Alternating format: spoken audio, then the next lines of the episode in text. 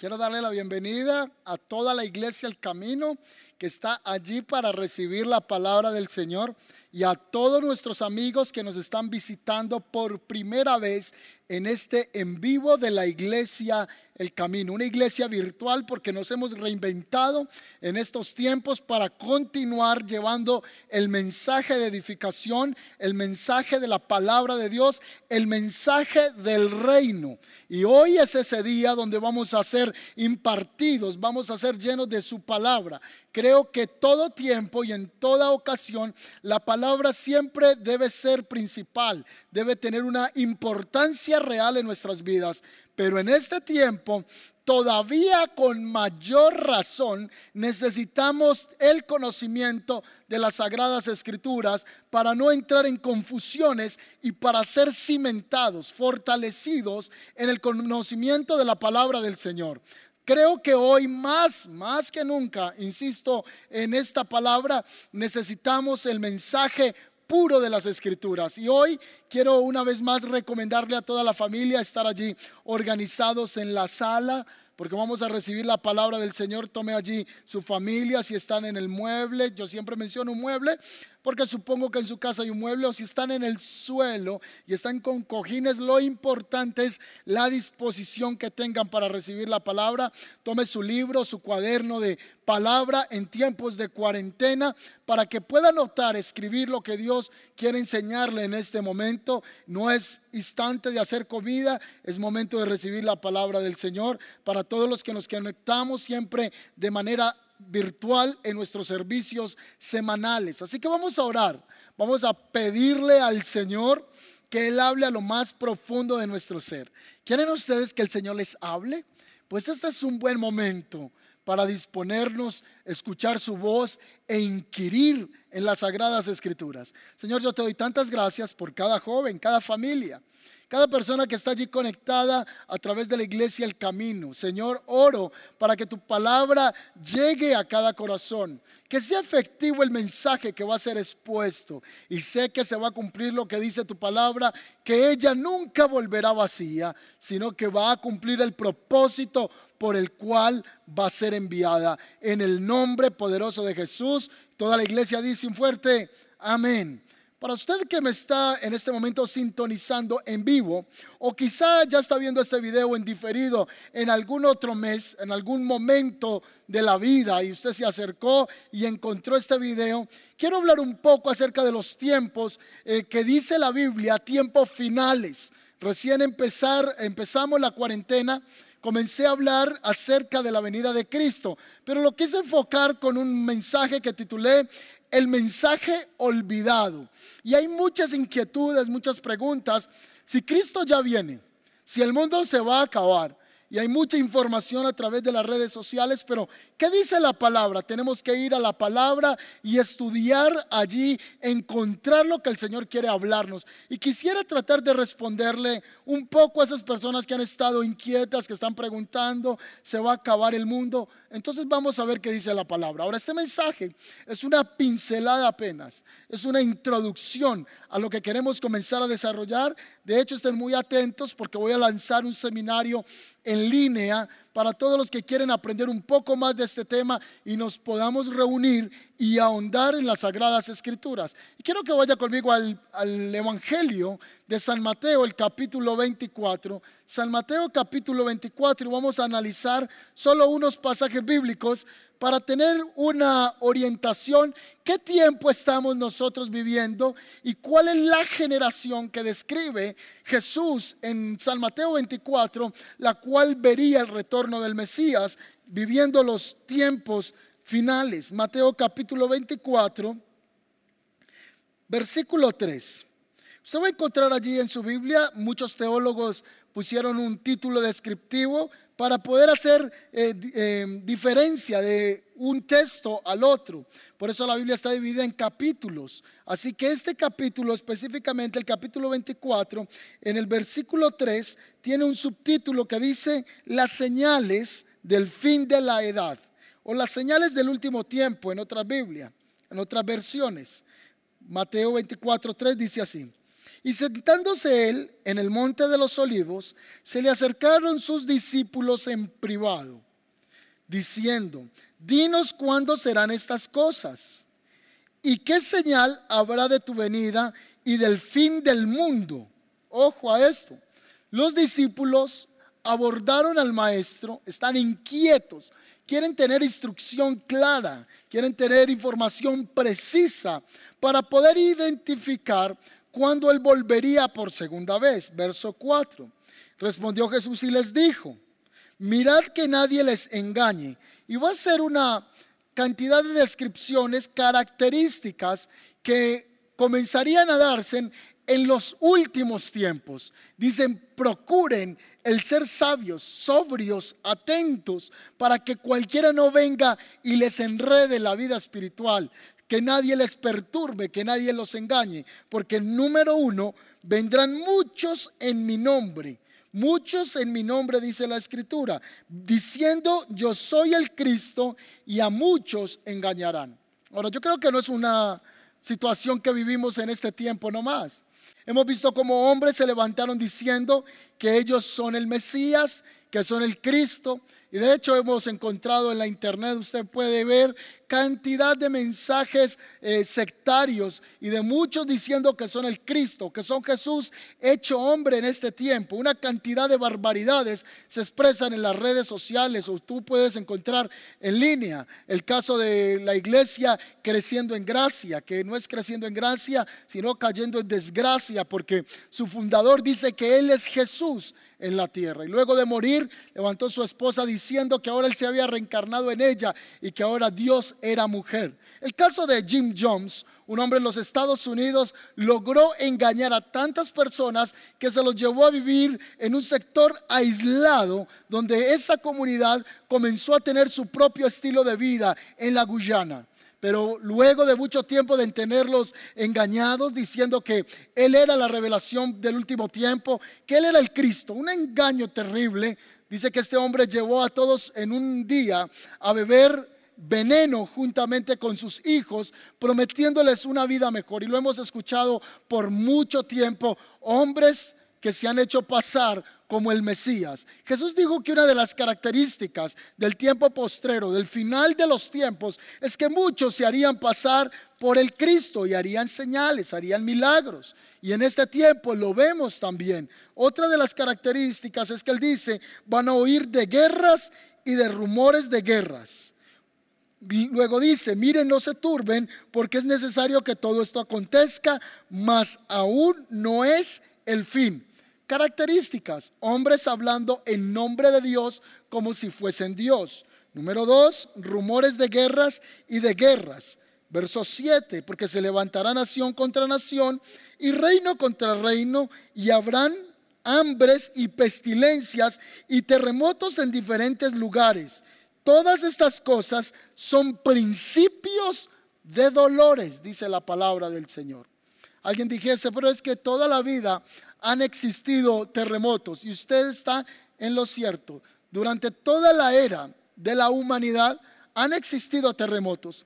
Pero según los expertos, el siglo XX es catalogado como el siglo de los terremotos, porque se aceleraron los sismos en la Tierra, como fue el sismo de Chile, que aún logró correr un poco el eje de la Tierra terremotos que han ocurrido en nuestra generación comenzaron a ser más acelerados, más multiplicados que en cualquier eh, tiempo de la historia, que en cualquier otra generación. El siglo XX ha estado marcado por estas situaciones de manera acelerada. Y Jesús dice, estos son principios de dolores, pero nos queda una gran inquietud.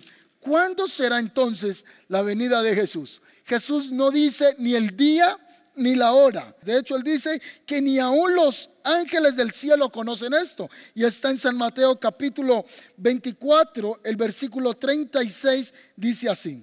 Pero el día y hora nadie sabe, ni aun los ángeles de los cielos, sino mi Padre. Solo mi Padre sabe cuándo será mi venida. Jesús no dice cuándo va a venir, no da las fechas.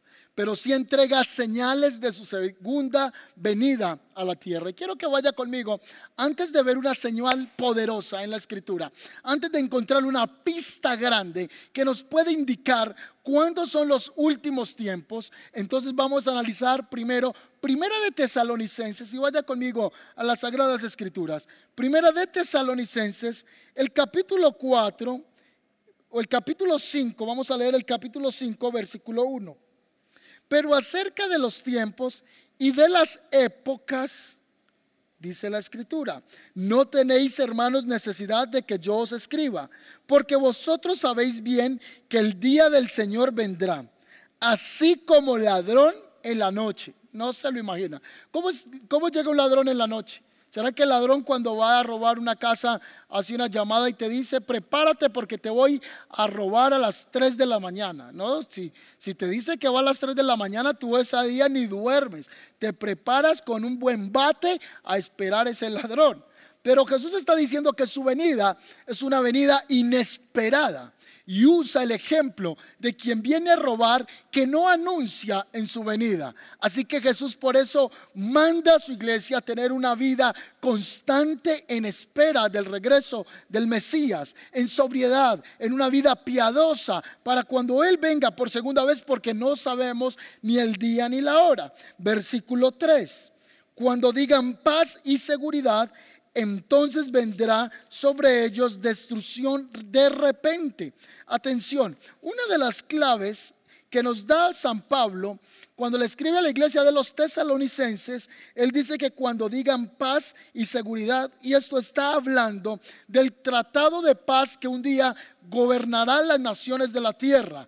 Un día vendrá un hombre que prometerá paz a todo el mundo. Y en ese instante que se firme ese tratado de paz, entonces dice la escritura, les vendrá lo inesperado. Señales de los últimos tiempos, entonces nos habla de falsos cristos, nos habla de terremotos, nos habla de hambrunas, pero aquí nos dice que también habrá un momento donde se promulgará paz en toda la tierra. Bueno, pero necesitamos un poco más. Entonces yo quiero que ahondemos acerca de qué otras pistas, qué otras señales hablan de esa generación que va a presenciar la toma de Cristo a su iglesia. Vaya conmigo nuevamente al Evangelio de San Mateo. Evangelio de San Mateo, en el capítulo 24, el versículo 32. Así que la generación que verá al Mesías es la generación de la higuera. Y le quiero enseñar esto. La generación que verá la venida del Señor es la generación de la higuera descrita en San Mateo capítulo 24, el verso 32. Y por favor, ayúdeme a leer este pasaje. Juntos observémoslos a través de una lupa para que podamos entender qué es lo que Jesús le quería decir a sus discípulos y qué nos quiere decir a nosotros también en este tiempo como discípulos de Él. De la higuera aprendan la parábola. Cuando ya sus ramas se enternecen y las hojas brotan, saben que el verano está cerca. Así también vosotros, cuando vean todas estas cosas, sabed que está cercano a las puertas. De cierto os digo que no pasará esta generación, ¿cuál generación? La generación de la higuera. No pasará esta generación que ve el cumplimiento de estas cosas de las cuales estamos hablando. El cielo y la tierra pasará, pero mis palabras no pasará. No ocurrirá que esta generación pase esta generación que verá los terremotos, esta generación que verá las hambrunas, pase sin ver entonces el cumplimiento de la palabra del Señor. Pero tenemos que entender entonces que Jesús está hablando con la higuera, porque Él dice, de la higuera aprendan quién es la higuera. Necesitamos entonces descubrir dos cosas en este pasaje de San Mateo capítulo 24. Anótelo por favor allí. Número uno, ¿quién es la higuera? Y número dos, ¿Quién es esa generación? Lo anótelo nuevamente, escríbalo allí. eh, cópielo, descubramos cuál es la higuera y quién es esa generación o cuál es la duración de una generación para podernos ubicarnos en tiempo cronológico o en tiempo de las eras para saber cuándo se va a manifestar Jesús. Por entender un poco más esto, vaya conmigo a San Lucas, el capítulo San Lucas, el capítulo 21. Vaya conmigo a San Lucas, Evangelio de San Lucas, el capítulo 21 el verso 29 y vamos a descubrir quién es la higuera. Esa es una pista, es una señal grande que Jesús está diciendo, aprendan de la higuera. Entonces dice San, eh, San Lucas 21, 29. Y le dio Jesús una parábola, o les refirió una parábola. Mirad la higuera y todos los árboles. Atentos. Dos palabras para que vamos a descubrir también en esta porción de la escritura. Miren la higuera y todos los árboles. Higuera y todos los árboles. Verso 30. Cuando ya brotan, viéndolo de vosotros mismos, entienden que el verano ya está cerca.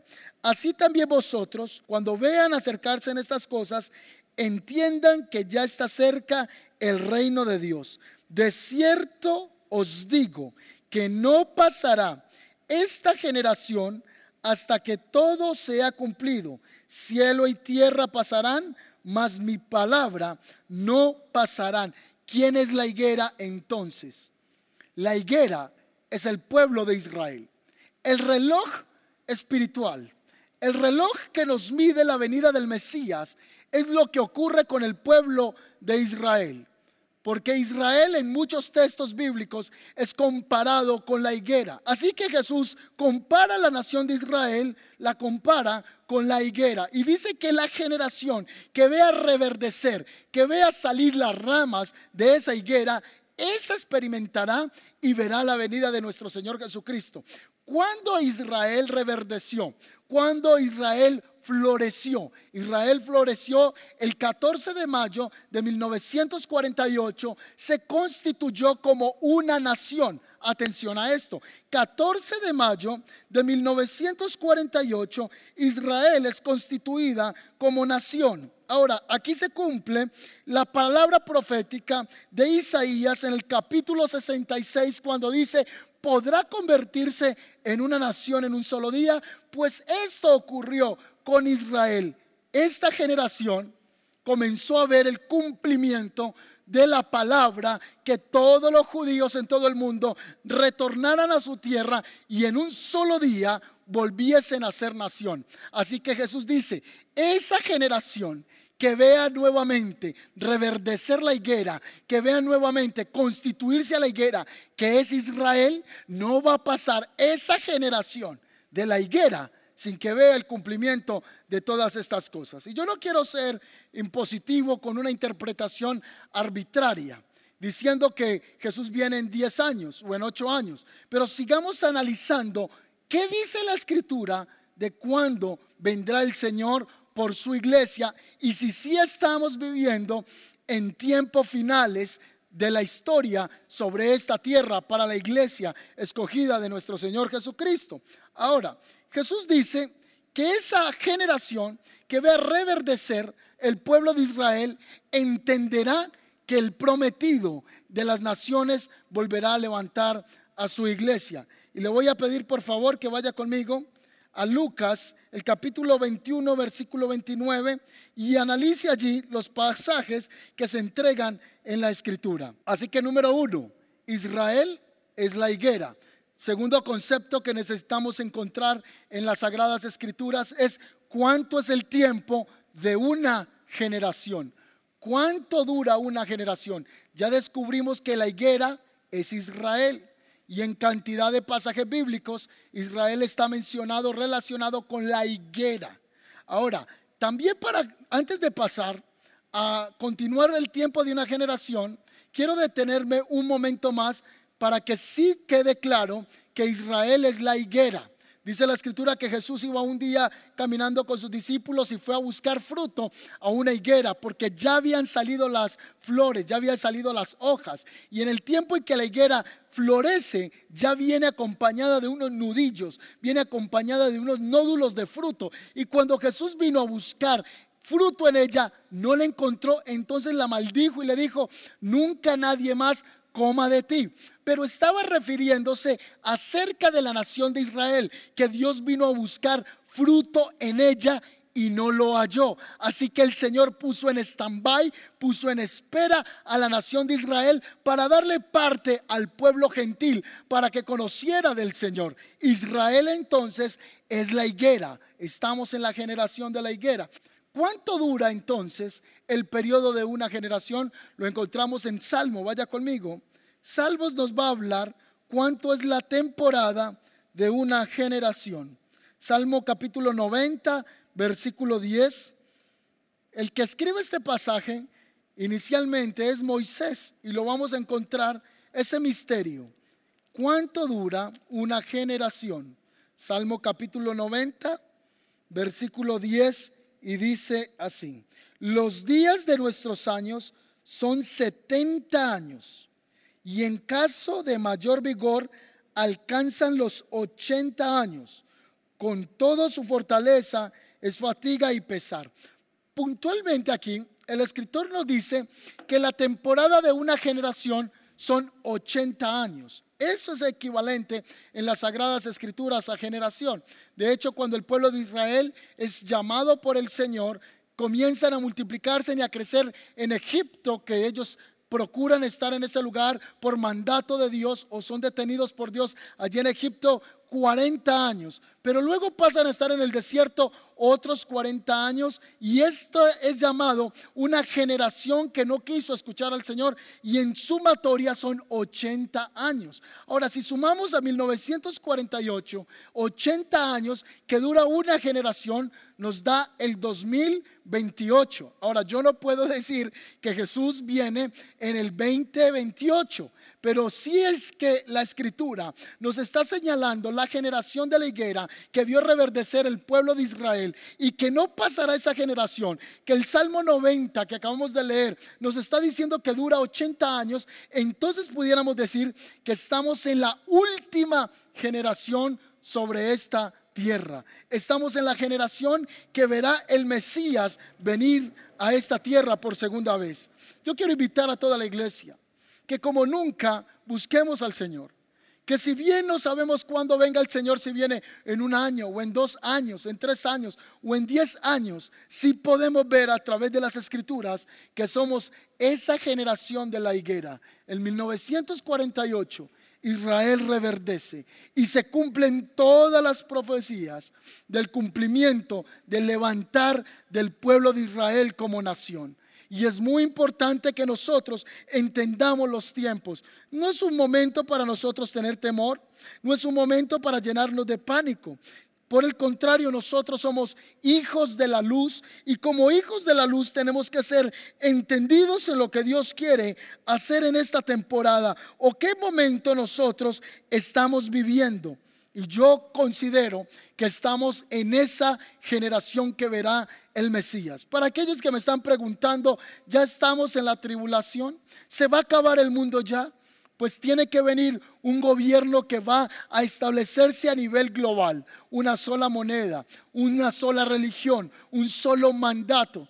Para que esto se cumpla, tiene que levantarse lo que la escritura llama al anticristo. Él se levantará y comenzará a mostrarse como Salvador y vendrá una unión entre las naciones, una unión política, una unión de gobierno. Pero tiene que cumplirse esas diez naciones que están representadas en los diez dedos de la estatua de Nabucodonosor y en los diez cuernos del Apocalipsis. Cuando esto se conforme, es lo que estamos llamando el G10, una organización política a nivel global en la cual levantará un hombre que gobernará sobre la tierra para que venga ese tiempo o cuando llegue ese momento, entonces nosotros entenderemos que la redención nuestra está próxima, está para llegarse. La iglesia de Cristo debe estar viendo el panorama profético. Tiene que ser consciente de los tiempos en los que está viviendo y yo creo que somos esa generación de la higuera. ¿Cuál higuera reverdeció en 1948? El pueblo de Israel. Y ya Jesús lo había dicho. Es un tiempo para que nosotros crezcamos en la palabra de Dios. Es un tiempo para que dejemos que Cristo siga formándose en nuestro corazón. Es un tiempo para que le digamos, Señor, yo renuncio a toda vanidad de esta vida y quiero servirte a ti, quiero honrarte.